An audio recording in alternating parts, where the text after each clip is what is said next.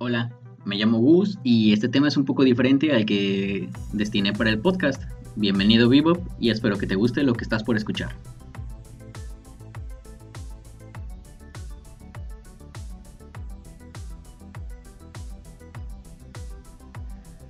Pues sí, el podcast volvió. La verdad es que lo estaba haciendo como algo terapéutico para cosas de mi vida, pero la cuarentena me ha orillado a retomarlo porque estoy muy aburrido y me encanta procrastinar todas las cosas que tengo que hacer. Y como habrás visto en el título, el tema de hoy es sobre un deporte, un deporte que yo disfruto mucho y que casi no tengo con quien hablar en cuanto a conocidos cercanos, a diferencia de lo que es el anime, los videojuegos, películas, series, etcétera, etcétera, perdón. Y básicamente voy a hablar de declaraciones de Pelé, declaraciones de Xavi y de los medios en general el periodismo deportivo. Y al final pues lo voy a aterrizar con, con, un poquito de cosas ñoñas para que vean que también pues puedo relacionar algunas cosas. Primero que nada, creo que está bien que yo les diga que a mí no me gustan los equipos de fútbol plásticos. Yo tampoco me considero un fanático de fútbol. Sí, me gusta mucho, sin embargo yo sé que es un deporte muy aburrido cuando no se juega como se tiene que jugar. Y bueno, eh, creo que vale la pena explicar a qué me refiero con equipos plásticos. Equipos plásticos para mí son casos como el Real Madrid o el PSG. Y, al finalizar en lo que es periodismo deportivo, mm, chance en las declaraciones de Xavi, les voy a decir, o más bien voy a justificar este argumento. No, no por odiar al Real Madrid, soy más del Barcelona. Es diferente porque me gusta más la historia del Barcelona me gusta más los logros y el fútbol de clase que ha mostrado a lo largo de los años mientras he tenido vida y conciencia viendo fútbol. Pero en general soy más aficionado del deporte. O sea, a mí me encanta el Barça de Pep, me encanta el Barça de Luis Enrique, me encanta el Barça de Ricard, me encanta el Milan de Saki, el Ajax de Bangal, el Ajax de Cruyff Jugador, etcétera, etcétera. Así que no, no estoy casado con ningún equipo, estoy casado con los estilos de juego. Así que vamos a dar paso con las declaraciones de Pelé. Tengo aquí a la mano las declaraciones que hizo Pelé en el artículo de Mundo Deportivo. El artículo se llama Pelé, hoy por hoy Cristiano es el mejor. Esto fue el 26 de marzo del presente año 2020 y dice cosas como obviamente no se puede olvidar a Messi considera que el portugués es el mejor porque es más consistente, más estable y no se puede olvidar a Messi, obviamente, pero no es un delantero. Me voy a quedar con estas palabras y posteriormente voy a seguir con el resto de la entrevista porque la verdad para mí este señor ya está senil. No sé en qué se basa para decir esto, si es que tiene algún argumento, porque si su argumento es es que Cristiano ha anotado 700 goles, pues para mí es un señor que simplemente está tratando de hacer ver que él es el mejor jugador de la historia, cuando claramente para mí no lo es. Y ojo, digo para mí. Para mí el mejor jugador de la historia es Messi, no porque sea contemporáneo y no porque yo crecí viéndolo. Yo realmente me desconecté mucho del fútbol después de la Champions del Barcelona 2006 con Ronaldinho al mando. Yo me desconecté en ese momento y no volví a ver fútbol hasta el, posterior al año donde el Barça ganó, ganó todo con Pep Guardiola al, banquillo. ¿Y por qué digo que este señor ya está senil y solamente es una treta sucia para alzar su nombre? Porque yo creo que en el fondo, a menos que sea un señor tremendamente egocéntrico, sabe que Messi es el mejor y para nublar los logros que ha tenido el argentino, lo único que hace es alzar a su competencia, que para mí no debería de existir ninguna competencia, Sí, Cristiano es un gran jugador, Cristiano tiene muchísimos goles, Cristiano ha hecho mil y un cosas, pero en cuestión de lo que aporta al equipo, para mí no, no está ni de cerca de lo que puede hacer Messi. Principalmente porque a Messi se le creó una posición exclusivamente para él, porque, y es una de las, creo que es la posición más difícil de jugar, porque tienes que ser casi perfecto, que es el falso 9. Eh, las personas que no sepan qué es el falso 9, investiguen de qué es eh, pero fue una posición tan buena y tan desequilibrante que los equipos tuvieron que cambiar totalmente su formación. Hay un canal de YouTube que se llama eh, Tácticas de Fútbol, si no me equivoco, y hay una muy interesante de Mourinho cuando él dirige al Inter de Milán en 2010 y habla del partido de Champions contra el Barcelona, que creo que eran semifinales, creo que fueron semifinales, y habla de cómo creó una alineación y labores y responsabilidades y tipos de marcaje en el juego solamente para detener a Messi. Y no hay que olvidar que no era el único goleador del equipo. En ese entonces habían otros grandes jugadores como lo fue Xavi, Iniesta, eh, no sé si ya, no recuerdo si ya había llegado Pedro, sé que Villa todavía no había llegado, eh, pero era una super delantera. Era un super equipo y, tuvieron que girar alrededor de, del eslabón que era Messi y eran unos 5 o 6 jugadores que tenían que estar al pendiente de solamente él para que funcionase la estrategia.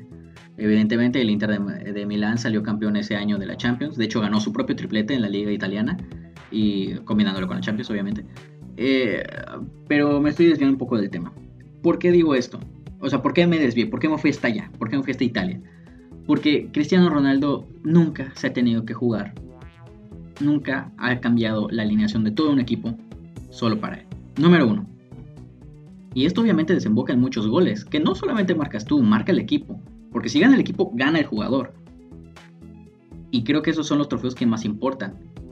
Porque sí, por ejemplo, el, año en el que más brilló Ronaldinho, creo que fue en el 2004-2005, o 2003-2004, no recuerdo muy bien, y él jugaba como media punta. Sí, si no me equivoco, jugaba de esa posición. Y él, le fenomenal, tenía los mejores números de, todo, de todas las competiciones europeas. Pero el Barcelona no. Entonces, ¿qué pasó? Lo retrocedieron un poco, llegó a la banda izquierda y ahí empezó a jugar. El Barcelona ganó todo lo que ganó en, ese, en esa época y, le fue fenomenal. Ganó el Barça, ganó el jugador y nosotros vemos el palmarés de Ronaldinho y está bastante llenito, está bastante brilloso. Y regresando a lo de Pelé, creo que es una atleta muy sucia, creo que está muy feo que tenga que decir eso solamente para proteger un título que ya no le corresponde, que es el del mejor del mundo.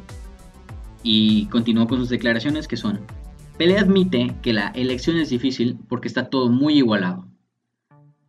Eso cierro comillas.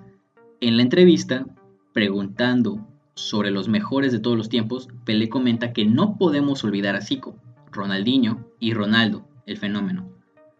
Por otro lado, en Europa, Franz Beckenbauer, Johan Cruyff, y dice que no es su culpa, que cree que todos ellos son grandísimos jugadores, pero que el único récord que no pudo batir fue el de su papá de cinco goles de cabeza en un, en un partido, pero que tiene tres mundiales y no hay que olvidarlo.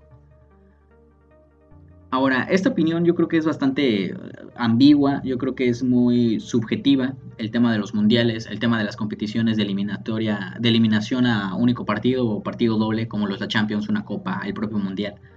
Yo creo que son partidos, yo, creo que son competiciones donde no gana el mejor. No gana el mejor, definitivamente. Muchos de los campeonatos no se los merecen los, los ganadores, porque no gana el mejor, gana el menos peor gana el equipo que mete el autobús atrás, gana el que le toque jugar en casa en la segunda vuelta, o gana el que haya despertado con más agallas ese día. Así de fácil, así de sencillo. Y les voy a poner tres ejemplos. El primero de todos, y para que vean que no soy únicamente pro Messi, es la Argentina de 2014. No ganó el Mundial, es cierto, pero llegó a una final. Y llegar a una final es algo que mucha gente para defender a Messi respecto a Cristiano Ronaldo van a decir, ok, él tiene un subcampeonato del Mundial, Cristiano Ronaldo no lo tiene. Sí, Cristiano tiene una Eurocopa, un, trofeo mayor para a nivel selección, sí. Pero no lo puedes comprar porque, número uno, no juegan lo mismo, no es la misma competencia, no es la misma calidad. En Sudamérica los equipos de calidad, creo, creo, a mi parecer, son Uruguay, Argentina y Colombia. Porque Brasil está lleno de estrellitas, que su fútbol es de chiripa. Para mí, para mí Gustavo. Ahora, volviendo al tema de lo del subcampeonato, si ustedes revisan cómo pasó Argentina, todos sus partidos después de la fase de grupos, casi todos los pasó en penales. Y no le tocó contra equipos extremadamente difíciles, sino hasta la semifinal con, con Holanda. Y para mí Holanda tenía que ganar ese mundial. No, miento, no, estuvo bien que lo ganara Alemania. Estoy, confundiéndome. Más bien, Holanda tenía que llegar a la semifinal para jugar contra Alemania. porque Alemania le puso una arrastrada a Brasil y le puso una arrastrada a todos los demás equipos que se pusieran enfrente. Así de fácil, así de sencillo ese, ese mundial. Pero el subcampeón, el subcampeón para mí no se lo merecía Argentina, se lo mereció Holanda. Número uno. Número dos, había equipos que se merecían avanzar más, pero no pasaron por otras cosas, como lo es Colombia, como lo fue Chile.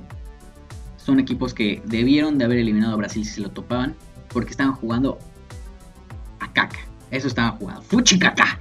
Eso estaba jugando Brasil en ese mundial. Y para mí, a la fecha, fuchicaca, todo lo que juega Brasil hoy en día. Pero bueno, me estoy desviando del tema. Volvamos a lo de las eliminaciones, a torneos de eliminación. Que sí, que Cristiano tiene cuatro Champions en cinco años, sí. Pero son cuatro Champions en cinco años. Esos cinco años en los que, si no me equivoco, solo uno, solo uno ganó la liga. Y la ganó de chiripa. La ganó de cagada. Se me hace una tontería que digan que el Madrid es el mejor equipo del mundo por una Champions, por dos, por tres o incluso por cuatro. Cuando en Liga y Copa le han estado dando una arrastrada, marcadores de 3-0, 5-0, 5-2, en su casa y por el Barcelona.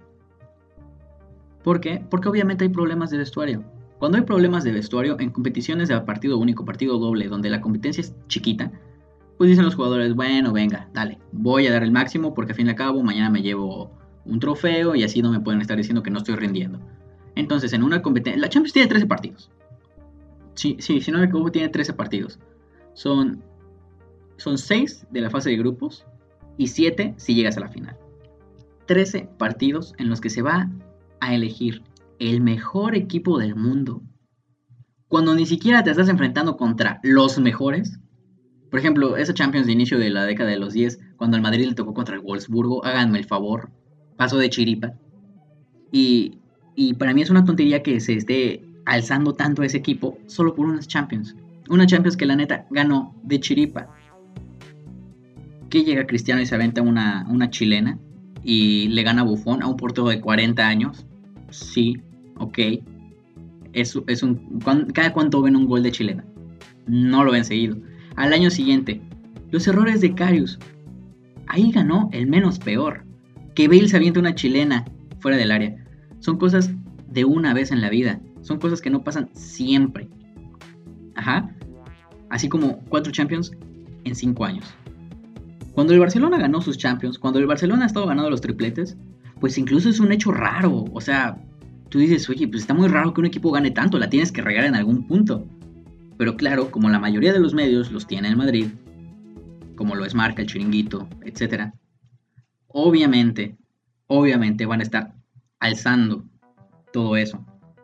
¿Se acuerdan de la Copa del Rey que ganó el Real Madrid cuando Ramos tiró la, el trofeo?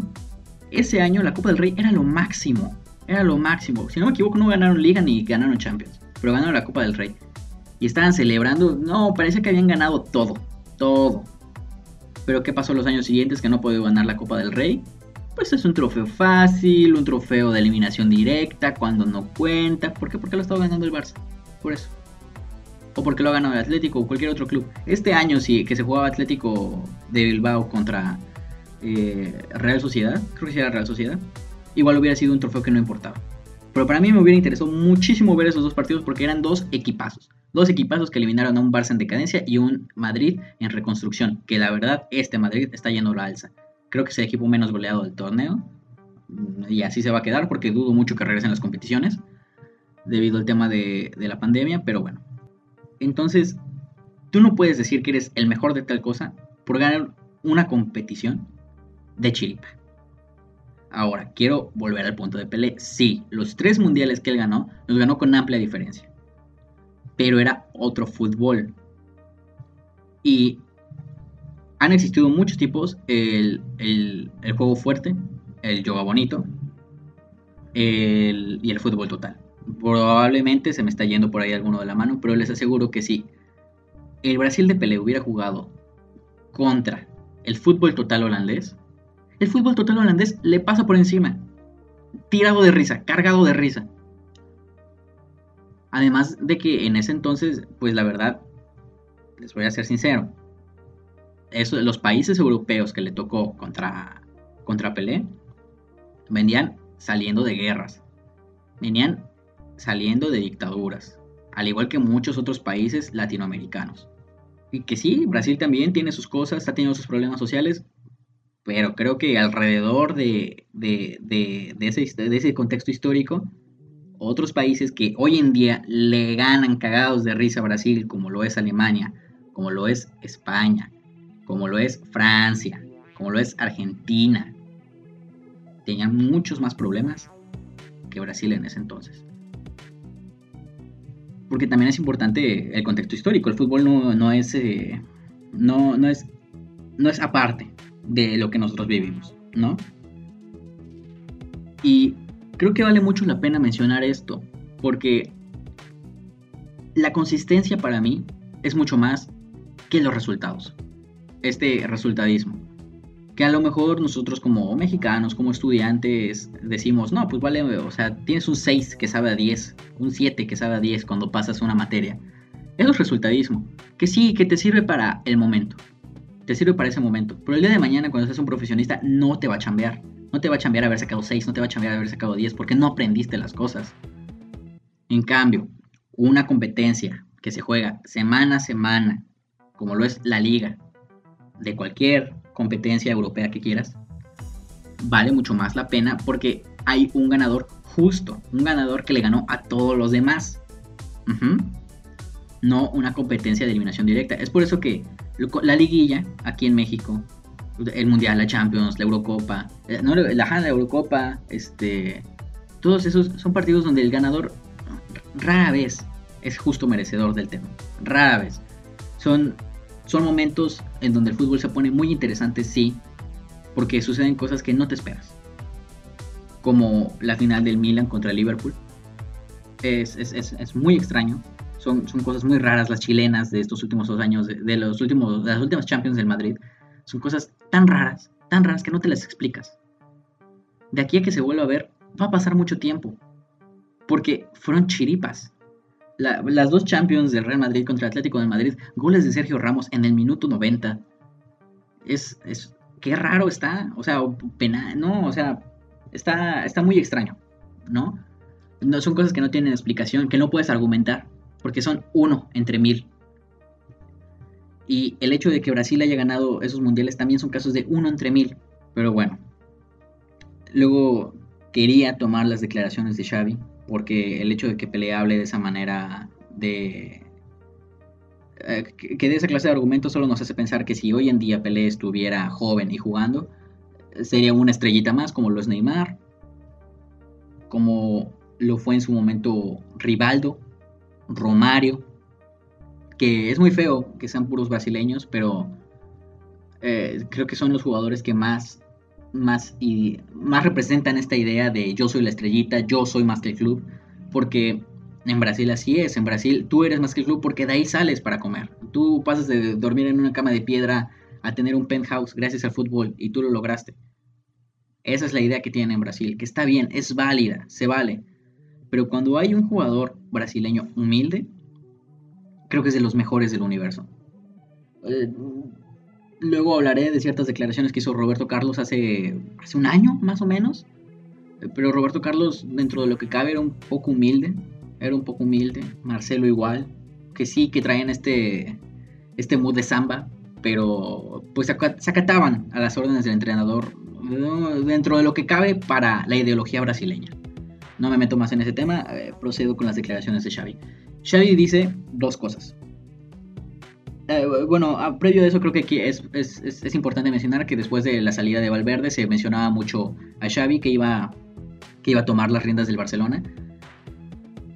Y salieron rumores de que él quería a Puyol, a Jordi Cruyff, cerca de él, empezar un proyecto de cero y tener un total toma de decisiones, que él tuviera la última palabra. En su momento fueron puros rumores, y hace una semana, hace unos pocos días, salió que efectivamente era real. Todas estas declaraciones las volvió a confirmar. Él quiere a Jordi Cruyff, quiere a Puyol, quiere tener la última palabra. Y agregó, no puede haber nadie tóxico cerca del vestuario o en el vestuario.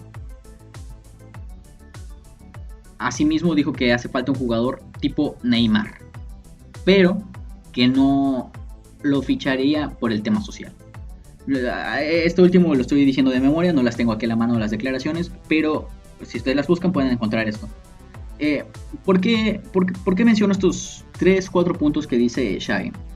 Número uno, el tema Neymar, que está muy ligado con lo del tóxico. ¿Por qué no puede haber nadie tóxico cerca del vestuario? ¿Y por qué cree que necesita un delantero estilo Neymar? ¿Será porque Neymar eh, regatea mucho, hace ruletas, hace sombreritos, cosas por el estilo? No, yo creo que es porque Neymar a la larga sí es un jugador con mucha técnica y que tiene un golpe de balón muy útil, pero definitivamente no es lo que el Barcelona necesita para mí. ¿Por qué? Porque el Barcelona ahorita tiene una plantilla mimada y no les puedes traer a su amiguito, porque van a estar más mimados. A su amiguito, eh, a amiguito a quien me refiero, de Messi, eh, Piqué, eh, Suárez, eh, ahorita Rakitic está peleado con la directiva y el entrenador, pero pues también es su amiguito, a fin de cuentas, Jordi Alba, Busquets, eh, que son, que si ustedes hacen memoria, todos estos nombres son jugadores que ya tienen un palmarés increíble, grandísimo. Entonces, la razón por la que Xavi dice también que quiere hacer un, un vestuario de cero es porque necesita hacer una limpia.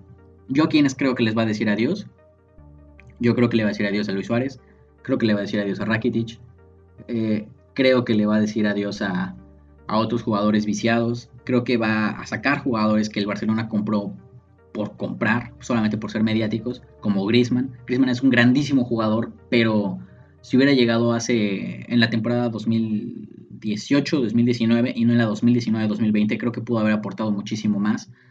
Eh, creo que buscaría la manera de una o de recuperar a Coutinho, el nivel de Coutinho o de sacarlo.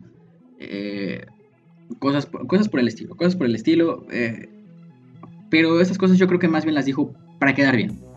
Porque no quiere llegar a un equipo donde le vayan a hacer la cama, ¿no? Un equipo donde los amiguitos que ya mencioné de Neymar, si él dice en prensa abierta, no quiero a Neymar, van a decir, pues yo no quiero a Xavi, por más que haya jugado con él. Porque todos estos jugadores jugaron con él, claramente. Perdón. ¿Y por qué habla de lo de Neymar? Es por cómo se fue. Eh, Neymar es un jugador muy conflictivo, muy de fiestas, que las lesiones lo persiguen, que ya, que ya está grande para el tipo de jugador que es. Sí, tiene 27 años, creo que este año cumple cumplió 28 o va a cumplir 28. Y si llegara en este verano tendría 28, casi 29, si no me equivoco. Y está bien, está bien, es una edad muy buena, es cuando muchos jugadores brillan, igual y le da un segundo aire, eh, como le dio a Zidane al final de su carrera, no lo sé. Pero, ¿por, qué menciono esto? Porque es un jugador el que las lesiones lo, lo tienen a la orden del día. Todo el tiempo está lesionado. Es un jugador que no respeta al entrenador. Es un jugador que cree que él es lo máximo, que sí, una cosa es creerte lo máximo para poder dar lo máximo y otra cosa es genuinamente pensar que eres más que el club. Y eso está mal, eso es fatal, eso no se debe permitir. Jugadores como Neymar tienen que salir. Luis Suárez, Luis Suárez hace declaraciones como, no, pues es que el Barça ya está viendo, yo entiendo que estén buscando un delantero para cuando yo no esté. El delantero, para cuando, pero ¿cuándo es cuando yo no esté? No quieres dejar de jugar, estabas lesionado, lo operaron hace poco, seguía jugando como si nada, venía a arrastrar una lesión y seguía pidiendo titularidad. Entonces, estás pidiendo más para ti que para el club. Eh, y, es, y les voy a ser sincero, de pura cagada, el Barcelona ha ganado las ligas, ha llegado a las Champions donde ha llegado, que son semifinales en los últimos años, de chiripa. Solamente porque la calidad de la plantilla es tan buena que se lo ha permitido. Pero el proyecto deportivo está por los sueldos. Por los suelos, perdón. Gente tóxica para afuera, si es necesario, incluso yo sacaría a Messi, si es alguien tóxico, que no creo, no creo, obviamente tiene cierto grado de, vicio y se le perdona porque es el mejor de la historia, pero hay límites. Hay límites y, y Xavi merece, porque probablemente tiene, tiene toda la capacidad mental y estratégica para tener un Barça incluso más ganador que el que tuvo Pep Guardiola. Ahora, ¿por qué dice que quiere empezar de cero y tener todas las decisiones? de cero por la plantilla viciada, ya se los dije, y tener todas las decisiones porque él no quiere que le vengan a imponer fichajes. Como cual, como el de Griezmann, como el de Thierry Henry en su época, y les voy a ser sincero, como el de Ronaldinho en su época. Ronaldinho fue un súper acierto, pero no porque fuera... Eh, en ese entonces Ronaldinho venía del PSG. Todo el mundo sabía que era la sonrisa del fútbol, era la magia encarnada, era una luz en el campo. Pero era una apuesta. Era una apuesta porque realmente el Barcelona estaba yendo por Beckham. Estaba yendo por Beckham, pero Florentino se los ganó. Entonces quedaron con Ronaldinho. Entonces no podemos decir que lo querían exclusivamente a él por X razón. Querían un golpe mediático. Que se hace cuando las cosas están mal. Porque si no generas ingresos ganando torneos, pues bueno, venga, voy a comprar un jugador acá carito, que sea de renombre, para que la gente empiece a verme. En este caso Grisman, en su momento Thierry Henry. Y incluso me atrevo a decir que Coutinho, aunque dijeran que era el nuevo, el Iniesta y demás y demás, pero no, para nada, no. Eh, tal vez con el correcto modelo deportivo pudo haber jugado como un Iniesta, pero son estilos diferentes. Son estilos diferentes que a lo mejor a la larga pudo haber evolucionado a ser un Iniesta, pero no, iba, estaba muy lejos de eso. Eh, ¿Por qué tener la última decisión? Además de que te impongan fichajes. Porque cuando te imponen un fichaje, es un espacio en la plantilla en el que tienes que abrirle hueco a esta persona. A Pep Guardiola le pasó con Slatan, él no lo quería, él quería otro jugador, no recuerdo a quién, eh, y le trajeron a Slatan. Obviamente lo convencieron, dio el visto bueno al final. Eh, pero Slatan, creo que pocas personas recordamos que estuvo en el Barça porque no, no brilló, no brilló, la verdad. No brilló como se esperaría, un jugador tan bueno como lo es él, que sí es muy bueno, pero es una estrellita. Llegó sin acatarse a las órdenes de Pep eh, que incluso en su biografía dice algo por el estilo de que los jugadores son como soldaditos, o no sé, algo jactándose, burlándose. Y es como, oye, vato, tú eres un empleado y tu jefe es el entrenador. Y si tú quieres ganar, te acatas a tu jefe. En ocasiones puedes aportar opiniones, pero la última decisión es de ese güey. Y entiéndelo. ¿Y qué pasa cuando lo entiendes? Un sextete. Eso es lo que pasa. El ganas todos los trofeos en un año, como lo fue en la primera temporada de Pep Guardiola. ¿Qué pasa cuando te acatas? Un triplete. Como lo fue en la, temporada 2010 del Inter de Minal. ¿Qué pasa cuando te acatas a lo que dice el entrenador? Un triplete, Luis Enrique. ¿Qué pasa cuando te acatas a lo que dice el entrenador? Ganas casi todos los torneos en los que juegas, como lo es el, Manchester City de Pep Guardiola en los últimos años. Eso pasa cuando le haces caso a tu entrenador y tienes un proyecto deportivo decente. Pero cuando eres el Barcelona de, de Valverde, de Bartomeu en general, de la directiva de, de Bartomeu, con un montón de niños mimados en la plantilla, ganas de chiripa. Y, les voy a decir algo, la única razón por la que el Barcelona ganó la liga del 2018-2019 es porque el Madrid estaba en la ruina.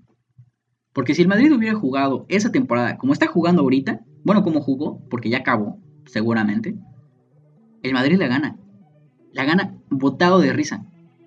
Porque son jugadores que no están dando el 100%. Es más, la salida, el, el, Barça siempre se ha caracterizado, bueno, no siempre, al menos desde, desde el cruifismo, se ha caracterizado por un estilo de juego poco aéreo. Poco aéreo, en el que el toque de balón lo es todo en el que la ofensiva es muy útil, la presión alta es muy útil si tienes un toque de balón, una circulación de balón rápida, precisa, muy buena. Eh, hay, un canal de YouTube que se llama Tácticas de Fútbol, si no me equivoco. Creo que ya se los mencioné hace rato. Este, la verdad soy algo perdido porque es la segunda toma que hago de este, de este podcast. Eh, pero es, eh, hay una parte en la que explican. No, miento, se llama Fulbo fulbo, así como se lo estoy diciendo, como lo pronunciaría un chileno o un argentino, fulbo. Y explican el estilo de juego de crufismo en el Barça por Thierry Henry. Eh, Thierry Henry va a un programa deportivo tipo ESPN, Fox Sports, y da una charla de cómo está jugando el, Barcelona en una jugada que termina en gol, eh, él anotando, si no me equivoco. Y la misma jugada contra otro equipo, otro escenario, pero ya no está él en esa posición, ya no está en el equipo, ahora está David Villa. Y es la misma idea, la misma filosofía que se da cuenta que sigue funcionando. ¿Por qué? Porque el entrenador es el que sabe, el entrenador es el que decide. Cuando Pep Guardiola sale del equipo, él dice, el mensaje se agota. El mensaje se agota, en un futuro lo abordaré más, pero quiere decir algo como, como que cuando los jugadores ya están viciados, cuando ya están cansados de ganar, cuando ya no los puedes motivar, sal de ahí. Sal de ahí, aunque tú tengas la última palabra, sal de ahí. Porque la vas a empezar a dejar de tener en algún momento. Y eso es lo que Xavi no quiere. Empezar un proyecto de cero donde, aunque le prometan la última palabra, los jugadores le van a hacer la cama. ¿Y por qué quiere gente de confianza como Puyol o Jordi Cruyff o Avidal incluso, que ya está en el equipo? Porque sabe que puede contar con ellos, sabe que ellos quieren lo mejor para la, para la salud del club. Así que creo que no pudo haber tenido mejor acierto el decir que no. Y tal vez llegar en esta, a, esta, a medios de esta temporada, pero dudo mucho que llegue si no hay elecciones antes. Bartomeu es, es, una persona que cree que el crufismo no sirve. Eh, su gestión no es para nada buena. Si fuera buena, no hubiera fichado a Coutinho, no hubiera fichado a Dembélé, no hubiera fichado a Griezmann y no los hubiera devaluado en menos de dos años. Eh, ¿cuánto, se, ¿Cuánto se gastó por Coutinho? 160, creo, 160 eh, por Dembélé 140 tal vez millones. Por Griezmann creo que 120, 120, por ahí. Más de 100 millones por esos tres jugadores. Hoy en día entren a Transfer Market, chequen cuánto valen. Coutinho no están, creo que están los 60, Dembélé 70. Griezmann debe estar en los 90 porque pues casi no, no terminó la, temporada. Y si hubiera habido Eurocopa, probablemente su valor hubiera aumentado porque es un jugadorazo y en Francia sí se entiende pero igual es una estrellita, porque llega aquí y quiere jugar en la posición de Messi y lo ponen en una posición que dice, es que no me acomodo. Es como, loco, ve tus partidos en la Real Sociedad, jugabas ahí, es, es la posición en la que saliste de ahí, en la que, por la que el Atlético de Madrid te compró.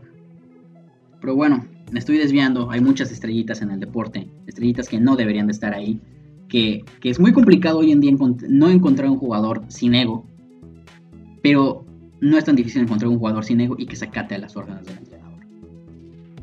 Como lo puede ser Agüero. Agüero, un superjugador, se acata a las órdenes de Pep Guardiola.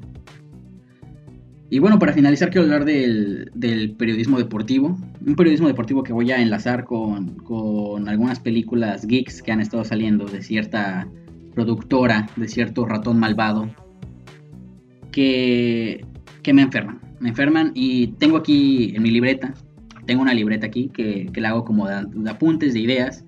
Esta libreta la empecé hace casi un año, el 25 de abril de 2019, y escribo de cosas que me gustan. En este caso, de fútbol. El, primer, las primeras horas que escribí fueron de fútbol. Y, y voy a empezar. Citándome. En el momento en el que escribo esto, la era digital está haciendo su boom hay como un señor, ¿no? Me es fácil decir que nos sentimos bombardeados de tanta información y de opiniones bien o mal formadas, por lo que se me hace sencillo afirmar que mi generación no sabe formarse una opinión propia. ¿Por qué escribo eso? Porque la gente, tú, sí, eh, y, aterriza esto que voy a decir con, el tema que te guste, con, el baile, eh, la música, eh, otro deporte que te encante, eh, lo que tú quieras. Te presentan una persona y te van a decir, esta persona es lo mejor del mundo, es lo mejor del mundo, te lo dice alguien. Supongamos yo llego y te digo, oye, la mejor, el mejor artista para mí es Bruno Mars. Es que mira cómo baila. Chécate este video. Y te pongo un clip de 30 segundos donde hace el moonwalk espectacular, con una soltura increíble. Pero a ver, ve el resto del concierto. Hace playback, baila igual de bien mientras canta. Obviamente sí, es Bruno Mars. Pero aterrizándolo al fútbol, la gente cree que Neymar es un maldito crack. Que sí es un crack porque tú buscas en, YouTube Neymar Highlights 2018-2019 o Neymar Barcelona MSN y te van a salir todos los goles de la MSN durante tal época. Y sí, te van a salir unos jugadones, pero el fútbol no son highlights. La época de Neymar fue una época en la que la presión alta se perdió. Lo que era Messi, Suárez, Neymar, no hacían nada arriba. No presionaban, no corrían, no, no hacían absolutamente nada. Y eso pasa con muchos jugadores, con muchos equipos, con encabezados de noticias, como lo son cuatro Champions en cinco años. O Pelé cree que Cristiano Ronaldo es mejor que Messi. Encabezados que tú lees y que como lo dice una figura piensas que es cierto. Pero las figuras, no por ser figuras, saben. Por ejemplo, Hugo Sánchez, grandísimo jugador, pésimo entrenador. Aterrícenlo con, con, con Pelé. ¿Alguna vez dirigió un equipo? Y si lo hizo, perdón mi ignorancia, ¿ganó algo? ¿Ganó algo?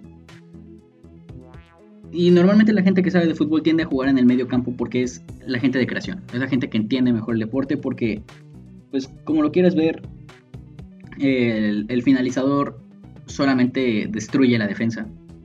Y la defensa eh, usa mañas para parar a la gente. Por ejemplo, Sergio Ramos para mí es un gran defensa, pero nunca va a entender el juego como lo puede entender Xavi Iniesta, Xavi Alonso, eh, Pirlo y muchos otros mediocampistas que fueron muy asombrosos. Eh, ¿Y qué otro ejemplo traigo de lo de los encabezados? Ah, obviamente ya dije lo de cuatro Champions en cinco años y la película más taquillera.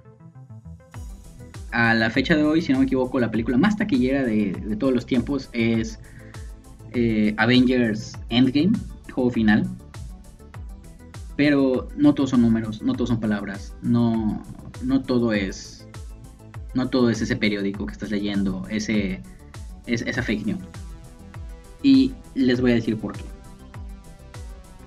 Eh, son, son pantallas que, que me llevan a pensar que la gente no se hace opiniones. Eh, pantallas que hacen personas como los Óscares, ¿no?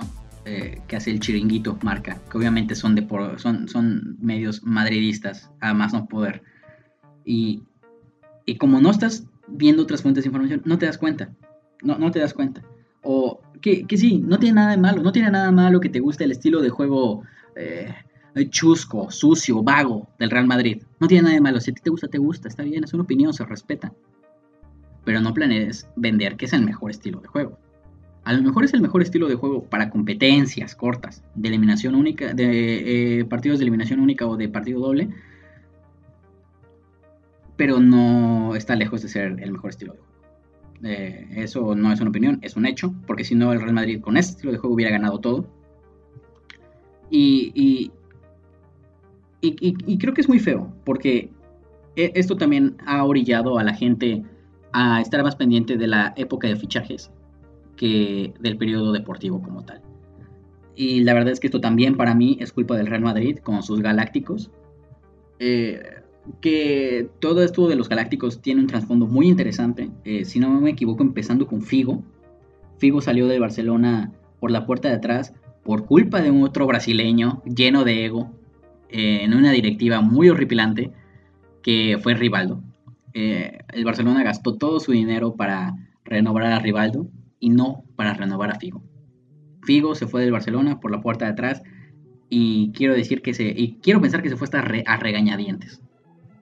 Y la verdad no pudo tomar mejor decisión que irse al Real Madrid para que el Barcelona y el barcelonismo, que en ese momento debió de entender que las cosas no son como estaban funcionando en ese momento, entendiera. Eh, obviamente salieron muchas postales muy interesantes, como lo de la cabeza de cerdo en su segunda vuelta al Camp Nou. Pero esa es historia para otro café. Y, regresando al tema de los fichajes, creo que lo que es Figo, Zidane, Beckham, Ronaldo, eh, son fichajes tan mediáticos que pusieron al Madrid en el mapa. Eh, en, en, el mapa tras, tras varias temporadas donde equipos como el Valencia, como el Real Sociedad, etcétera, etcétera, están ganando. Están ganando y la hegemonía que estaba en ese entonces eh, la, hegemonía que está actualmente no es la misma de ese entonces. Eh, todo empezó después de la ley Bosman. Igual creo que ese es otro tema para otro podcast. Eh, pero investiguenlo, lo de la ley Bosman. Está muy interesante. Es la culpable de que hoy en día solamente haya uno o dos equipos asombrosos por liga, salvo la Premier y la italiana tal vez. Pero bueno, me sigo desviando del tema. Y y creo que estos fichajes son los culpables de que hoy en día estemos más al pendiente de que Griezmann se fue al Barça, de cuánto va, de, cuánto vale Neymar, de a dónde se va a ir Mbappé. Y no estamos a, y, yo sé, es, muy horrible porque aparte la gente ya no está viendo fútbol, ya es tan fácil leer solamente el resumen, ver, ver los highlights en YouTube, que los programas deportivos de ESPN, de Fox Sports, que no hablan como tal del deporte, donde tú puedes debatir en tu casa con quien tengas al lado o contigo mismo, ya, ya no están, ya no te lo permiten. Entonces, estos fichajes bomba para mí son los culpables de que el fútbol sea tan plástico, eh, principalmente el PSG. El PSG no ha entendido la importancia de la cantera, la importancia de que el, entrenador tenga la última palabra. Eh, Unai en su momento, eh, no en su momento, actualmente es un grandísimo entrenador, pero le ponen jugadores que, que son estrellitas, la verdad. O sea, el PSG ha tenido pura estrellita, poca cantera. Y los mejores equipos que han tenido cantera, los, equipos que han sabido gestionar su cantera, son los que más brillan, totalmente. Eh, por ejemplo, el Barcelona, creo que el, jugador de su cantera más asombroso, que es el, mejor jugador canterano, es Messi. Messi salió de la cantera de, del Barcelona, obviamente estuvo este, en un equipo de Argentina, no me acuerdo cuál, durante su época viviendo allá, pero pero el mejor, aquí, el mejor jugador canterano fue de ahí. ¿Quién lo sacó? El Barcelona. Y de ahí ha sacado muchos otros, como Busquets, creo que como Cés Fábregas. Eh, no sé si Piqué, porque Piqué estuvo en Manchester United antes. Me falta investigar eso. Pero bueno, el caso es que grandes nombres de Xavi, Puyol, Iniesta, ¿por qué se me van esos nombres? Eh, este, Víctor Valdés. Tremendísimos jugadores. Los jugadores de la mejor época del Barcelona fueron canteranos porque llegaron con un proyecto deportivo, con un entrenador que sabía qué pedo y porque se gestionó la cantera y los fichajes. Cuando llegaron fichajes, cuando eran meramente útiles, como lo fue Eto, como lo fue Ronaldinho, como lo fue Villa, como lo fue Suárez. En cambio, Zidane, eh, Zidane, perdón, este, el Real Madrid ha hecho fichajes que sí han sido muy útiles, pero que no le dieron tantas alegrías al madridismo. Zidane sí anotó el gol de la novena, creo que sí era la novena, si no me equivoco, eh, contra el Leverkusen. Y fue un grandísimo gol, uno de esos goles que no se repiten en la historia. Este, eh, como eh, esa volea, creo que fuera del área, de un rebote, no, se repiten. Son cosas únicas como la chilena de Ronaldo o la chilena de, de, Bale. Son cosas que, que pasan una vez cada mil años, cada, cada, cierta, cada mil partidos. Y, no les voy a mentir, yo de niño me super impresioné con los Galácticos. A mí me encantaba la idea de que todos esos estuvieran en un solo equipo. Es el equipo que quieres hacer en el, en el Winning Eleven, en el Pro Evolution, en el, en el FIFA. Los quieres hacer. Pero en la realidad es más allá que nombres. Es más allá que nombres, es que se aplaquen, que tengas un super entrenador, que tengas un super proyecto, que tengas una buena gestión. Y todo esto es el fútbol. Detrás de ese deporte aburrido donde quedas 2-1 en 90 minutos cuando la mitad de los goles eh, cuando, los momentos más impresionantes se marcaron en 10 minutos, que son los goles. Eh, eh, está todo detrás de eso, es, mucha estrategia. Definitivamente no es el deporte más complejo, está lejos de ser el deporte más complejo, pero hay tanta historia detrás que la gente se está saltando, que solamente se está dejando ir por, por, por los encabezados. Y regreso a lo mismo de las películas de Marvel, se dejan ir por película más taquillera el, el, crossover más ambicioso del mundo, eh, de la historia, etcétera, etcétera. Y, no, no está chido. No está chido que la gente no se haga sus opiniones, que crea que, que Ronaldinho, que gracias a Ronaldinho el Barça vivió una de sus mejores épocas, cuando claramente fue la directiva de, de la Porta. Creo que sí fue de la Porta. Este. Y, y, nada, o sea, creo que, creo que aquí quiero. Creo que este es buen momento para terminar el, el podcast, eh, para terminar este episodio porque eh, son tantos temas que me voy. O sea, aquí me quedo, me quedo sentado una hora, le estoy hablando sentado una hora. Y sí, hay, hay pandemia, hay cuarentena y lo que quieran, pero también tengo que hacer eh, otras cosas. Creo que no quiero descuidar el tema de los. de los. del anime, de los videojuegos. Porque no es el tema central el fútbol de, de este podcast, aunque lo voy a estar trayendo muy recurrentemente conforme se me vaya antojando en, en ese momento de parón, tanto de selecciones como de clubes. Voy a, voy a hablar un poquito para esa gente que extraña el deporte, que extraña el deporte. Eh, de una vez les digo, no voy a hablar de fútbol mexicano. Desgraciadamente nací en una familia en la que le van al Cruz Azul, por lo tanto le fui al Cruz Azul y y desde esa final contra el América con el gol de Muy Muñoz dejé de ver fútbol mexicano, se me pasó el corazón, le dije adiós al fútbol mexicano y me senté a ver solamente el fútbol de Europa. Así que nada, es todo por hoy. Eh, espero que se le estén pasando muy bien. Espero haber amenizado este, e, e, estos momentos que llevo de, podcast. estos, casi, estos 45 minutos, que creo que voy a subir así sin cortes. Pues nada, cuídense mucho, no salgan, escuchen el resto de los episodios si no los han escuchado, compártanlo con sus amigos. solamente estoy en Spotify, espero próximamente pasarlo a, Apple Podcast o, o, incluso subirlo a YouTube. no lo sé, pero muchas gracias por quedarse hasta aquí. Espero que les haya gustado. Si tienen alguna algún comentario que me quieran hacer, eh, pónganlo en la publicación de Facebook, que está como Vivo, Vivo Podcast, perdón. Y, y, gracias, compártanlo, compártanlo por favor. Eh, hasta luego, cuídense a todos, bye bye.